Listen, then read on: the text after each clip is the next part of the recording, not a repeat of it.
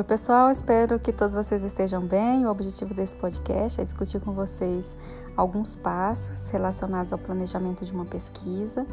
E eu começo falando com vocês sobre o primeiro passo, que é a seleção de um problema de pesquisa.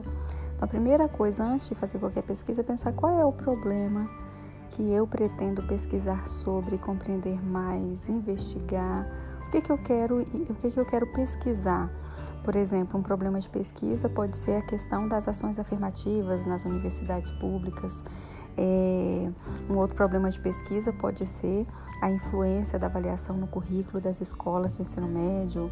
É, um outro problema de pesquisa é, pode ser a questão do, do engajamento dos estudantes e, e, a relevância ou a influência que isso pode ter no desempenho dos estudantes, enfim.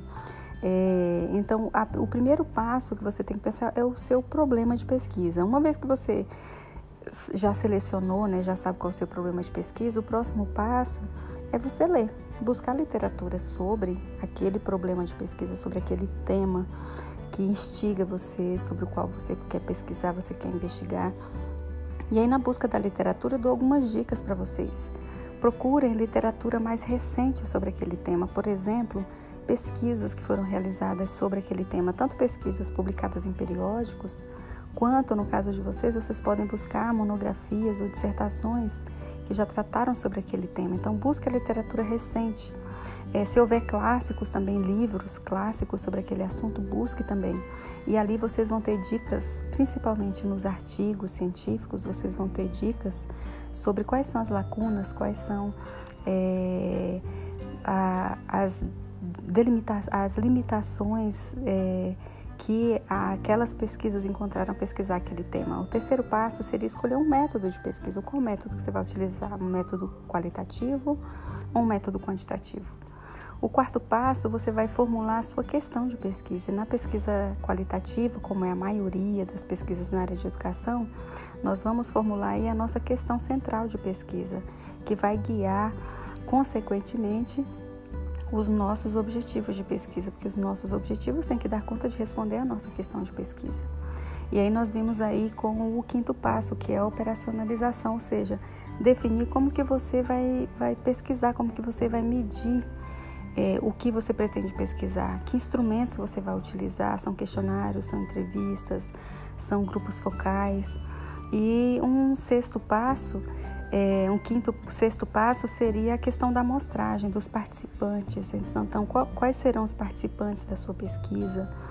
É, um sétimo passo seria é, você pensar sobre é, como você vai ter acesso ao seu local de pesquisa. E aí você vai pensar também nos cuidados éticos. A quem você vai pedir é, permissão, é, termos de consentimento livre esclarecido. Nesse sentido, é bom vocês procurarem comitês de ética e pesquisa é, para verificar quais são os instrumentos que são utilizados para obter essa esse consentimento dos participantes. Então, tem, no caso da universidade, tem um Comitê de Ética e Pesquisa das Ciências Humanas e Sociais, é o CEPH. Então, eu recomendo que vocês busquem por esse comitê. É, o passo seguinte seria você pensar sobre como você vai fazer a sua coleta de dados. É, que tipo de coleta você vai fazer? Você vai é, observar, você vai pessoalmente ou com algum colega ou com algum grupo fazer essa coleta de dados. Se for grupo focal, por exemplo, ou entrevista coletiva, você precisa ter alguém junto com você, não pode sozinho.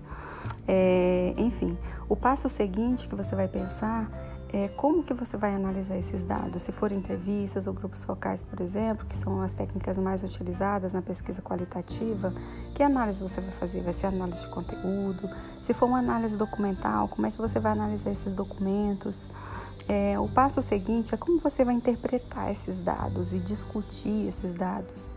É, nesse passo aqui, vocês precisam conversar com a literatura, nessa parte de interpretação e discussão dos achados, né, dos resultados. Você precisa pegar as outras pesquisas é, relacionadas ao seu tema que foram produzidas e discutir de fato os seus resultados, não somente descrever.